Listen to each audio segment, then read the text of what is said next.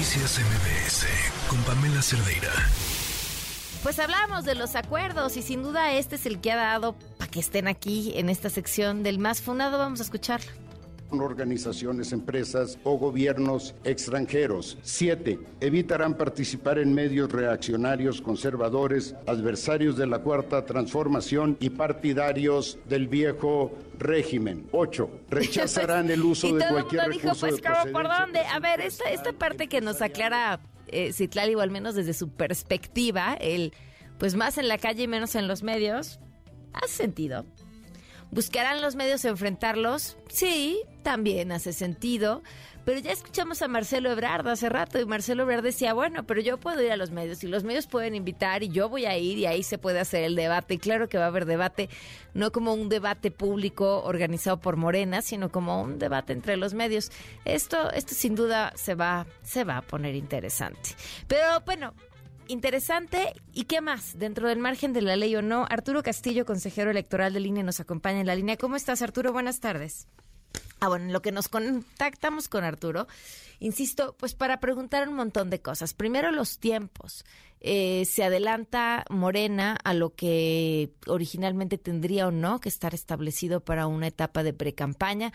Eh, hablábamos sobre la posibilidad de que a partir de que inicien estos procesos se pueda saber cuánto, cómo y dónde se gasta ese dinero. ¿Qué pasa con esos recursos? ¿Puede uno cualquiera, ¿eh? Y hablo desde los precandidatos de Morena hasta de Eduardo Verástegui, si es que quiere ser candidato a la presidencia o a quien se le ocurra salir, decir, recabar, gastar, cuánto y hasta dónde. Vimos, este fin de semana estuve fuera de la ciudad y me sorprendí la gran cantidad de bardas pintadas en apoyo a, a Marcelo Ebrard y en apoyo a Claudia Sheinbaum. Pero es que están por todo el país. Y ya sabemos cómo se las gastan, ¿no? Pues es que son, pues ellos, primero dijeron que diputados, ¿se acuerdan? Los diputados con sus recursos entusiastas, seguidores entusiastas que decidieron pintar bardas. Eh, en realidad, esto es una organización que requiere, pues eso, organización un poquito más, más allá de entusiasmo. Pero pues si todo mm, el, el discurso queda en palabrerías, eh, difícilmente los y las ciudadanas vamos a tener certeza sobre lo que se lleve a cabo. Lo que sí queda claro es que ya arrancó ahora sí el proceso rumbo al 2024, que gran parte de las posibilidades en tener el triunfo están en Morena, sí, que les están ganando a la oposición en tiempo, sí. También ya le están ganando. Nos acompaña ahora sí Arturo Castillo, consejero electoral del INE. ¿Cómo estás, Arturo? Muy buenas tardes. Pamela, muy buenas tardes. Muchas gracias por el espacio. Gracias por acompañarnos. ¿Se adelanta Morena en este proceso? ¿Está dentro de los límites de la legalidad? Bueno, a ver, lo, primero que hay que aclarar es que Morena convocó un Consejo Nacional, según ellos mismos informaron en medios, para elegir a su coordinador de defensa de la transformación. Es decir, la designación o el título que obtiene la persona que gane las encuestas en este momento particular no tiene todavía la calidad de precandidato o candidato. Pero sabemos que, que de facto es un precandidato. Eh, sin embargo, exacto, es importante tener en cuenta lo siguiente. Este, los actos anticipados de campaña se pueden llevar a cabo en prácticamente cualquier momento. Es decir, si cualquiera de estas personas que participarán en este proceso hacen durante este proceso llamados expresos al voto a favor o en contra de partidos políticos, o bien solicitan el apoyo para ellos serles contendientes dentro de esta contienda electoral, constituirían actos anticipados de campaña. Y eso es lo que nosotros estaremos muy atentos en todo momento. Vaya, que nunca salga de los límites de ser un proceso interno para los efectos que ellos mismos anunciaron. O sea, ¿qué es lo que no pueden decir?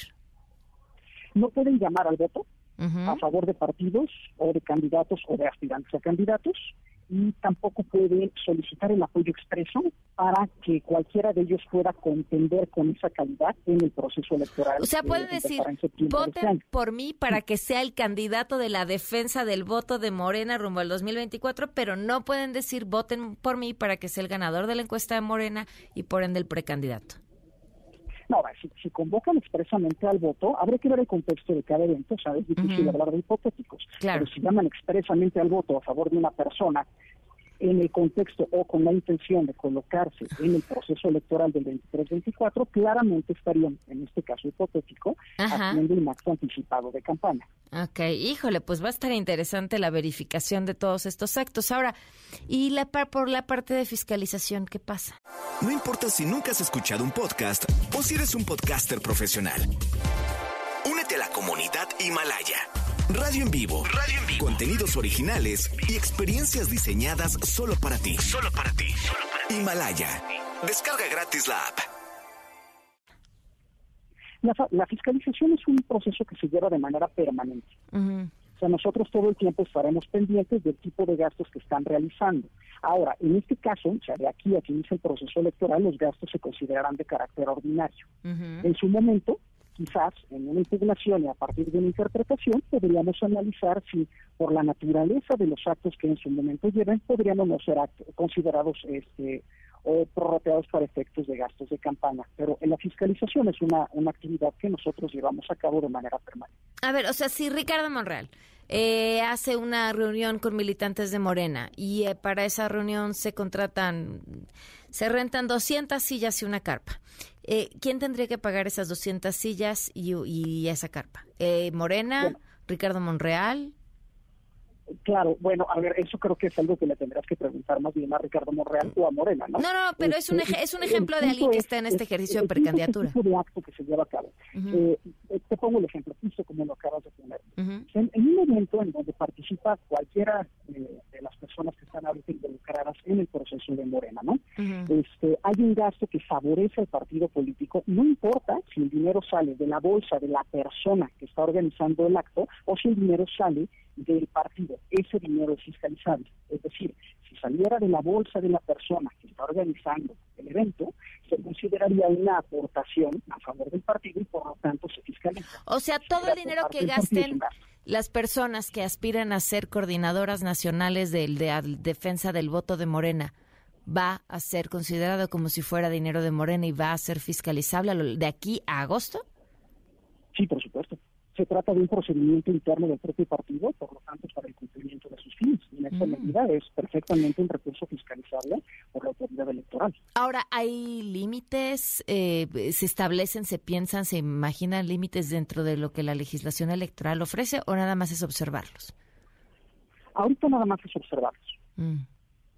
Ok. Y dentro del uso de estos recursos, entonces, ¿en dónde podría haber un problema? Si, si no hay límite, nada más se tienen que fiscalizar y llevar las cuentas y ya. Serían más bien problemas internos, en, decir... En el caso de las aportaciones de personas físicas hay límites expresos ah. establecidos en la ley, pero creo que tu pregunta, o intuyo que tu pregunta va más encaminada a considerarlo para efectos de los topes de gastos de campaña. Que, sí, pero que no es una campaña propiamente. Lo que hay que pensar es primero si el acto que estamos fiscalizando está relacionado con un procedimiento propio de la vida interna del partido previo o ajeno al proceso electoral, o bien si se trata de un acto que está directamente vinculado indudablemente vinculado con el proceso electoral del próximo año. Eso es lo que nos permitiría definir la naturaleza del gasto. Claro, pero pero nos decías que este todo este proceso para elegir a su coordinador de defensa del voto no puede ser considerado como un proceso electoral porque es un proceso interno y porque no están eligiendo precandidatos, aunque en los hechos sí, pero en el trámite es un coordinador nacional del voto, entonces no sería considerado como campaña, ¿no? En principio no, de nuevo tendríamos que analizar caso por caso. Si cada uno de estos actos eventualmente constituyera un acto anticipado de campaña, porque hay un llamado al voto expreso, eh, todos los requisitos que exige la ley, pues entonces sí se tendrá que considerar un acto relacionado con el proceso electoral. No, bueno, pues va a estar muy interesante los próximos días. Sigamos hablando, consejero, muchísimas gracias por tomarnos la llamada. A ti, Pamela, muchas gracias. Noticias MBS con Pamela Cerdeira.